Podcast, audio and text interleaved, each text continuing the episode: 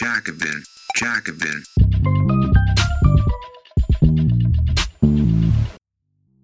Die neue Jacobin-Ausgabe. Vereinigte Märkte von Europa ist jetzt draußen.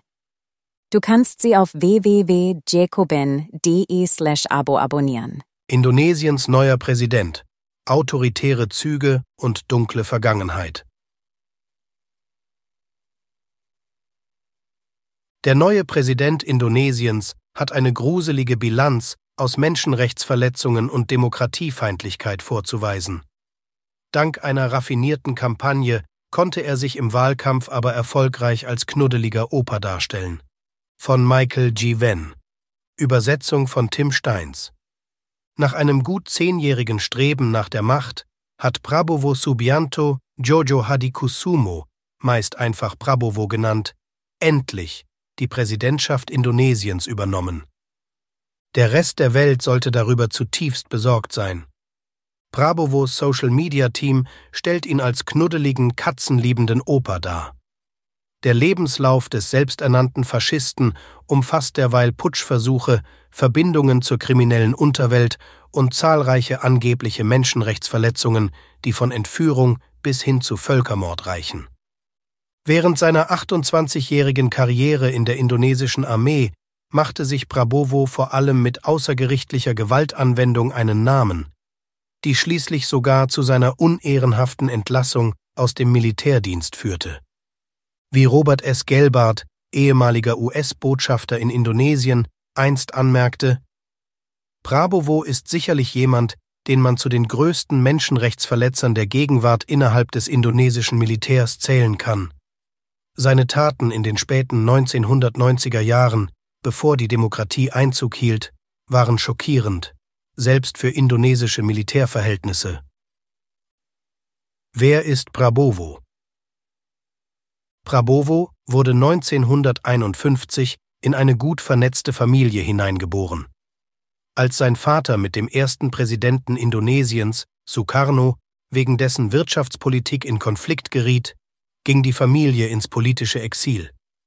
Prabowo wuchs in Singapur, Malaysia, Thailand, der Schweiz und Großbritannien auf und erhielt dort seine schulische Ausbildung. Die Familie kehrte in den ersten Jahren der folgenden Diktatur 1966 bis 98 zurück, kurz nach dem berüchtigten antikommunistischen Blutbad, mit dem die neue Regierungsmacht des Militärgenerals Suharto gefestigt wurde. Prabowos Vater arbeitete als Wirtschaftsminister für Suhartos Regime. Prabowo selbst schrieb sich 1970 an der indonesischen Militärakademie ein. Er hätte seine Verbindungen nutzen können, um sich einen sicheren Schreibtischjob im Staatsapparat zu sichern, empfahl sich stattdessen aber mehrere Jahre lang für gefährliche Missionen auf dem Schlachtfeld. Als junger Offizier leitete er eine Spezialeinheit, genannt Kopassus, bei der brutalen Besetzung von Osttimor. In einer spektakulären Operation machte Leutnant Prabowo Jagd auf Nikolaudos Reis Lobato, den ersten timoresischen Premierminister, der 1978 tatsächlich in einem Hinterhalt getötet wurde. Lobatos Überreste sind bis heute verschwunden. Einige Berichte deuten darauf hin, dass er enthauptet und sein Schädel nach Java gebracht wurde. Das weitere Schicksal der Familie Lobato steht stellvertretend für das Grauen, das dem timoresischen Volk angetan wurde. Die indonesischen Streitkräfte vergewaltigten und ermordeten Lobatos Frau und entführten den kleinen Sohn, der in Jakarta indonesisch erzogen wurde. Der Kopassus werden zahlreiche Kriegsverbrechen vorgeworfen, die zum Tod von bis zu einem Drittel der timoresischen Bevölkerung zwischen 1975 und 1999 beigetragen haben. Prabowos sogenannte Ninjas, schwarz gekleidete irreguläre Truppen, die vor allem nachts operierten, terrorisierten die Bevölkerung. Prabowo leitete außerdem Kopassus-Aktionen gegen papuanische Unabhängigkeitskämpfer. Dabei kam unter anderem ein mit einem roten Kreuz getarnter Kampfhubschrauber zum tödlichen Einsatz. In den 1980er Jahren erhielt Prabowo in Fort Benning und Fort Bragg eine Ausbildung in irregulärer Kriegsführung und Aufstandsbekämpfung und wurde somit zu einem Aktivposten des US-Geheimdienstes. 1980 heiratete er die Tochter von General Suharto, womit er endgültig in die inneren Machtzirkel gelangte.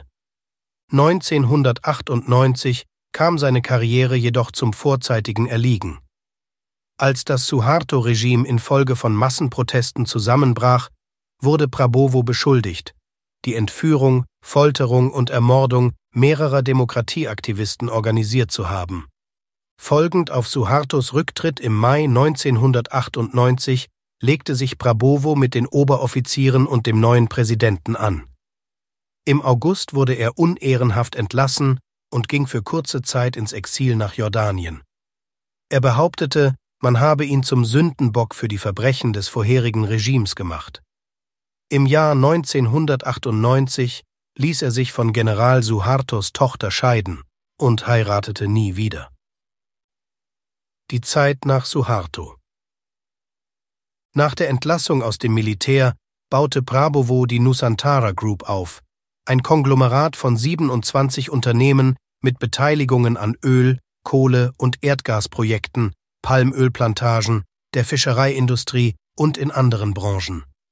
Nachdem es ihm nicht gelungen war, die Unterstützung der Golka-Partei Suhartos zu gewinnen, gründete er seine eigene Partei Gerindra, ein Kürzel für Partei der Bewegung Großes Indonesien. Gerindra steht für einen rechtspopulistischen Nationalismus. 2009 erschien Prabowo erstmals auf der politischen Bühne und wurde Vizepräsidentschaftskandidat auf der Wahlliste von Megawati Sukarnoputri, der Tochter des ersten Präsidenten des Landes. Bei den nächsten beiden Wahlen kandidierte er selbst für die Präsidentschaft und verlor in der zweiten Runde gegen Joko Widodo, kurz Jokowi. Bei den Wahlen 2014 ritt Prabowo auf einem Pferd bei den Wahlveranstaltungen ein und schaltete Fernsehwerbung mit Nazi-Ästhetik. Bei seiner erneuten Niederlage 2014 unterstützte er eine populistisch-islamistische Protestbewegung gegen einen von Jokowis Verbündeten und war möglicherweise an Putschplänen beteiligt. Jokowis Regierung erwog, Anklage wegen Menschenrechtsverletzungen gegen den lästigen Prabowo zu erheben. Bei den Wahlen 2019 verbündete sich Prabowo erneut mit islamistischen Gruppen und befeuerte die absurden Gerüchte, Jokowi sei ein kommunistischer Geheimagent. Er weigerte sich, seine Wahlniederlage zu akzeptieren und zettelte damit Unruhen im Zentrum Jakartas an, bei denen es auch zu Todesfällen kam. Als sich der Rauch und das Tränengas lichteten, begann Jokowi seine zweite Amtszeit mit einer Reihe von Zugeständnissen an seinen rechten Rivalen. Jokowi, der einst als großer Reformer galt, schaffte die Antikorruptionsbehörde ab und machte einen Rückzieher bei den Arbeits- und Bürgerrechten, während er die Macht stärker auf das Präsidentenamt konzentrierte. In einem geradezu machiavellistischen Schachzug ernannte er niemand Geringeren als Prabowo zum Verteidigungsminister. Vor einem Jahr, als sich abzeichnete, wer für die Wahl 2024 kandidieren würde, hätten vermutlich nur wenige Analysten auf Prabowo gesetzt. Seine gescheiterten Präsidentschaftskandidaturen in den Jahren 2014 und 2019 schienen darauf hinzudeuten, dass die politische Zeit des 70-Jährigen bereits abgelaufen war. In frühen Umfragen lag er im Dreierrennen mit Ganja Pranovo und Anis Basvedan tatsächlich an letzter Stelle. Ganja trat für die Partei von Präsident Jokowi, die PDIP, Indonesische Demokratische Partei des Kampfes, an und konnte so auf die Unterstützung von Jokowis populärer Regierung bauen. Anies, der in seiner Kampagne zum Gouverneur von Jakarta islamische Identitätspolitik betrieben hatte, schien ebenfalls auf einer Welle der Popularität zu surfen. Im März 2023 kam es dann zu einem überraschenden Fehltritt von Ganja auf seiner Wahlkampftour. Auf Anweisung von PDIP-Chefin Megawati Sukarnoputri schloss sich Ganja der Bewegung gegen die Teilnahme Israels an der U20 Fußball-Weltmeisterschaft an, die in Indonesien stattfinden sollte.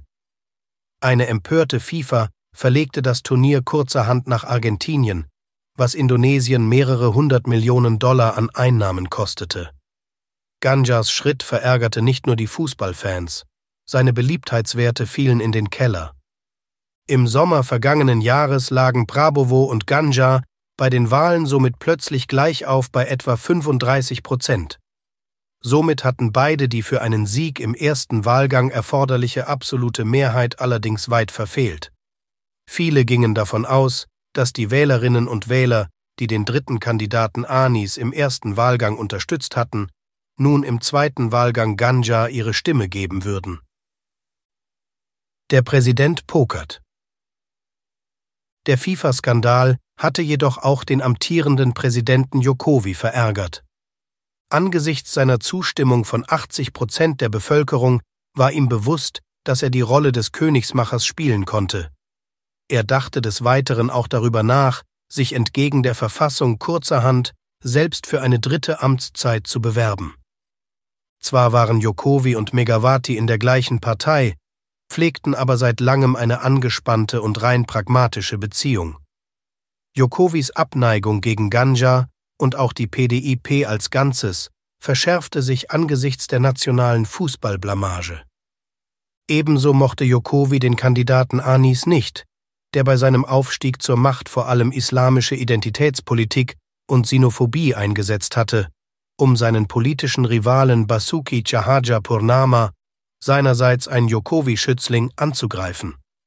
Im Juni vergangenen Jahres witzelte Jokowi, er könne sich in die Wahlen einmischen.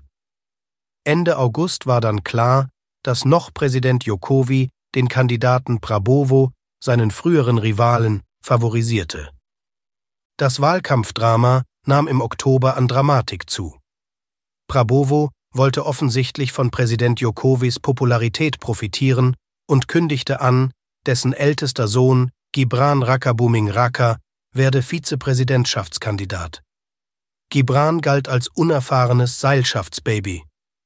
Der Restaurantunternehmer hatte zwar kaum politische Erfahrung, war aber kürzlich zum Bürgermeister von Surakarta gewählt worden, das erste politische Amt, das schon sein Vater bekleidet hatte.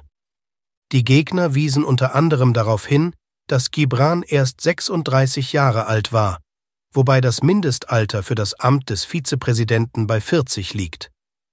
Die Angelegenheit ging bis zum Verfassungsgericht, wo der oberste Richter Anwar Usman entschied, dass Gibran trotz seines Alters für das Amt des Vizepräsidenten qualifiziert sei, da er schließlich schon zum Bürgermeister gewählt worden war.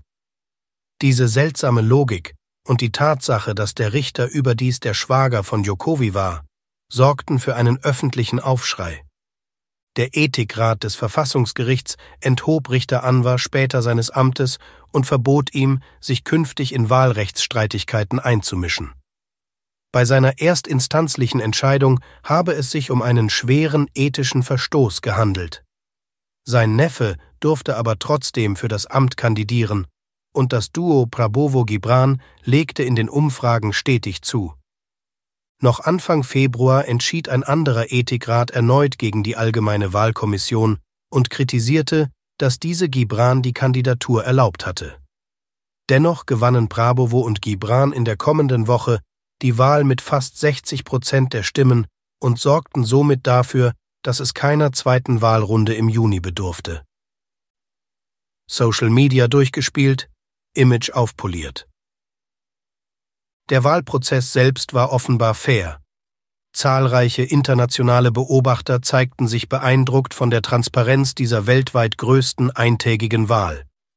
Der amerikanische Rechtshistoriker Eric Jones, der als Wahlbeobachter tätig war, beschrieb detailliert, wie schwierig, wenn nicht gar unmöglich es gewesen sei, nennenswerte Wahlmanipulationen vorzunehmen. Jones sagte, diese Low-Tech-Wahl ist ein großer Vorteil. Es ist praktisch unmöglich, sie zu manipulieren. Es gibt acht Oppositionsparteien, die buchstäblich jede Stimme überprüfen und nachzählen können. In jedem Wahlbezirk überprüfen sie die von der KPU gemeldeten Ergebnisse doppelt, und jede Unstimmigkeit lässt die Wahlbeobachter sofort aufhorchen. Der erfahrene Journalist Alan Nairn, ein Überlebender des Massakers von Santa Cruz in Osttimor, im Jahr 1992 vertritt allerdings einen anderen Standpunkt zu den Umständen, unter denen die Wahl stattfand.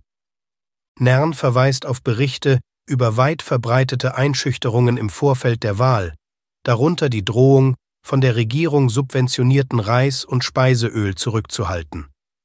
Es gab auch Berichte, dass Polizei und Militär Forschende sowie Wahlkampfaktivistinnen unter Druck gesetzt hätten, die auf das Fehlverhalten von Jokowi bei der Wahl aufmerksam gemacht hatten.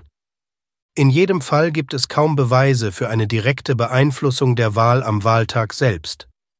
Denkbar ist dennoch, dass die exzessive, wenn nicht gar illegale Sparpolitik und vorherige staatliche Einschüchterung das Klima beeinflusst haben, indem einzelne Indonesierinnen und Indonesier ihre Stimme abgaben. Prabowos unterlegene Rivalen kritisieren, derartige Vorgänge hätten die Wahl unfair gemacht. Sie fordern weitere Untersuchungen und Ermittlungen. Insgesamt scheint aber unwahrscheinlich, dass die Probleme um die Wahl herum allein ausgereicht haben, Prabowo satte 60 Prozent in der ersten Wahlrunde zu bescheren. Denn Prabowos Sieg war vielmehr das Ergebnis eines brillanten Wahlkampfs. Zwar ist die indirekte Unterstützung durch Präsident Jokowi mit seinem Sohn als Vizekandidat nicht zu vernachlässigen, aber den Wahlsieg verdankt Prabowo seinem Imagewandel vom einstigen starken Mann zur knuddeligen Operfigur auf Social Media. Die jungen Indonesierinnen und Indonesier bekamen in den sozialen Medien ein Bild des vermeintlich neuen Prabowo zu sehen.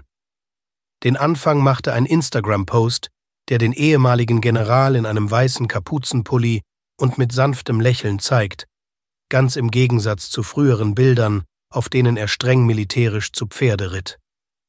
Seine Mitarbeiter veröffentlichten weitere niedliche Karikaturen dieses Ex-Generals, der der Ermordung, Folter und Massaker in Osttimor, Papua und Aceh sowie der Entführung von Demokratieaktivisten der Organisation tödlicher Unruhen und der Planung von Staatsstreichen in Jakarta beschuldigt wird. Das Image-Makeover mag banal erscheinen, hat aber die Wählerschaft unter 40 Jahren angesprochen, die 56,6 Prozent der gesamten Wählerschaft ausmacht, insgesamt weit über 100 Millionen Menschen. Diese entscheidende Bevölkerungsgruppe hat keine Erinnerungen an die frühere Diktatur von General Suharto. Die Jungen erinnern sich auch nicht an den jähzornigen General Prabowo mit seiner derart problematischen Menschenrechtsbilanz, dass die USA ihm jahrzehntelang die Einreise verweigerten. Und nur wenige haben der Tatsache Beachtung geschenkt, dass Prabowo der einzige Kandidat war, der einen Fragebogen von Human Rights Watch nicht ausfüllte. Indonesien ist eine der Gesellschaften mit der höchsten Nutzung sozialer Medien weltweit. Prabowos Cartoon-Oper-Wahlkampfstrategie und die gemeinsamen Auftritte mit seinem jungen Vizekandidaten, bei denen er zu vermeintlich flott jugendlicher Musik alberne Altmännertänze aufführte, gewannen die Herzen und Köpfe der indonesischen Jugend. Sicherlich war es auch hilfreich, dass sich der Wahlkampf auf Fragen der wirtschaftlichen Entwicklung konzentrierte. Während die nationalen Debatten eher fad verliefen und alle Kandidaten sich einig waren, dass die Wirtschaft weiter wachsen sollte, konnte sich Prabowo als Erbe von Jokowis erfolgreicher Bilanz aufspielen. Zudem distanzierte sich Prabowo von seinen früheren islamistischen Verbündeten. Er hatte offensichtlich begriffen, dass islamische Identitätspolitik nicht der Weg zu nationalem Wahlerfolg in Indonesien ist und überließ sie dementsprechend dem Konkurrenten Anis. Wie entwickelt sich Indonesien weiter? Was bringt die Regierung Prabowo? Zunächst eine radikale autoritäre Wende, vergleichbar mit der Machtübernahme durch Suharto im Jahr 1966, ist unwahrscheinlich. Allerdings wurde die Macht in den vergangenen Jahren der Amtszeit von Jokowi zunehmend in den Händen des Präsidenten zentralisiert. Dieser Prozess wird sich wahrscheinlich noch beschleunigen. Menschenrechtsaktivistinnen, Gewerkschafter und Umweltschützerinnen dürften dann am meisten gefährdet sein, ebenso wie die Bevölkerung des von Indonesien besetzten Westpapua. Angesichts der Rhetorik Prabowos und seiner engen Verbindungen zur Bergbau- und Plantagenindustrie ist auch mit weiteren Schäden an den gefährdeten Ökosystemen Indonesiens zu rechnen. Komplett unsicher ist indes, wie sich Ex-Präsident Jokowis Schachzug auswirken wird. wird es ihm gelingen, eine politische Dynastie zu errichten, indem er seinen erstgeborenen Sohn dem Ex-Rivalen als Vize schenkt? Oder wird der einstige starke Mann auf dem Pferd die Maske des netten Großvaters ablegen, seine Kontrolle eisern behaupten und den jungen Gibran an den Rand drängen? Diesbezüglich muss daran erinnert werden, dass Prabowo davon gesprochen hat, zu einem früheren, autoritäreren Entwurf der indonesischen Verfassung zurückzukehren. Er hat in der Vergangenheit auch offen darüber nachgedacht, wie ein Faschist zu regieren. Selbst wenn er diese Ideen kurzfristig nicht in die Tat umsetzt, könnte die indonesische Demokratie im Laufe seiner Regentschaft daher durchaus gefährdet sein. In Jacobin hat Max Lane Indonesien als ein Land ohne Linke bezeichnet. Das ist leider auch heute noch der Fall. In Ermangelung einer progressiven Opposition könnten die von der Niederlage Ainis frustrierten islamistischen Gruppen die größte Konkurrenz für die Prabowo-Regierung darstellen.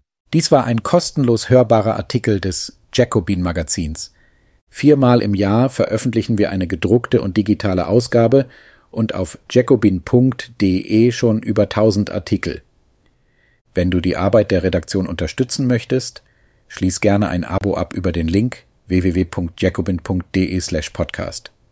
Das schreibt man J-A-C-O-B-I-N, Jacobin.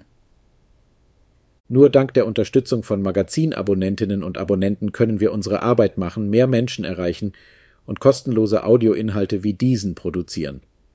Und wenn du schon ein Abo hast und mehr tun möchtest, kannst du gerne auch etwas an uns spenden via www.jacobin.de/podcast. Den Link findest du auch in der Episodenbeschreibung.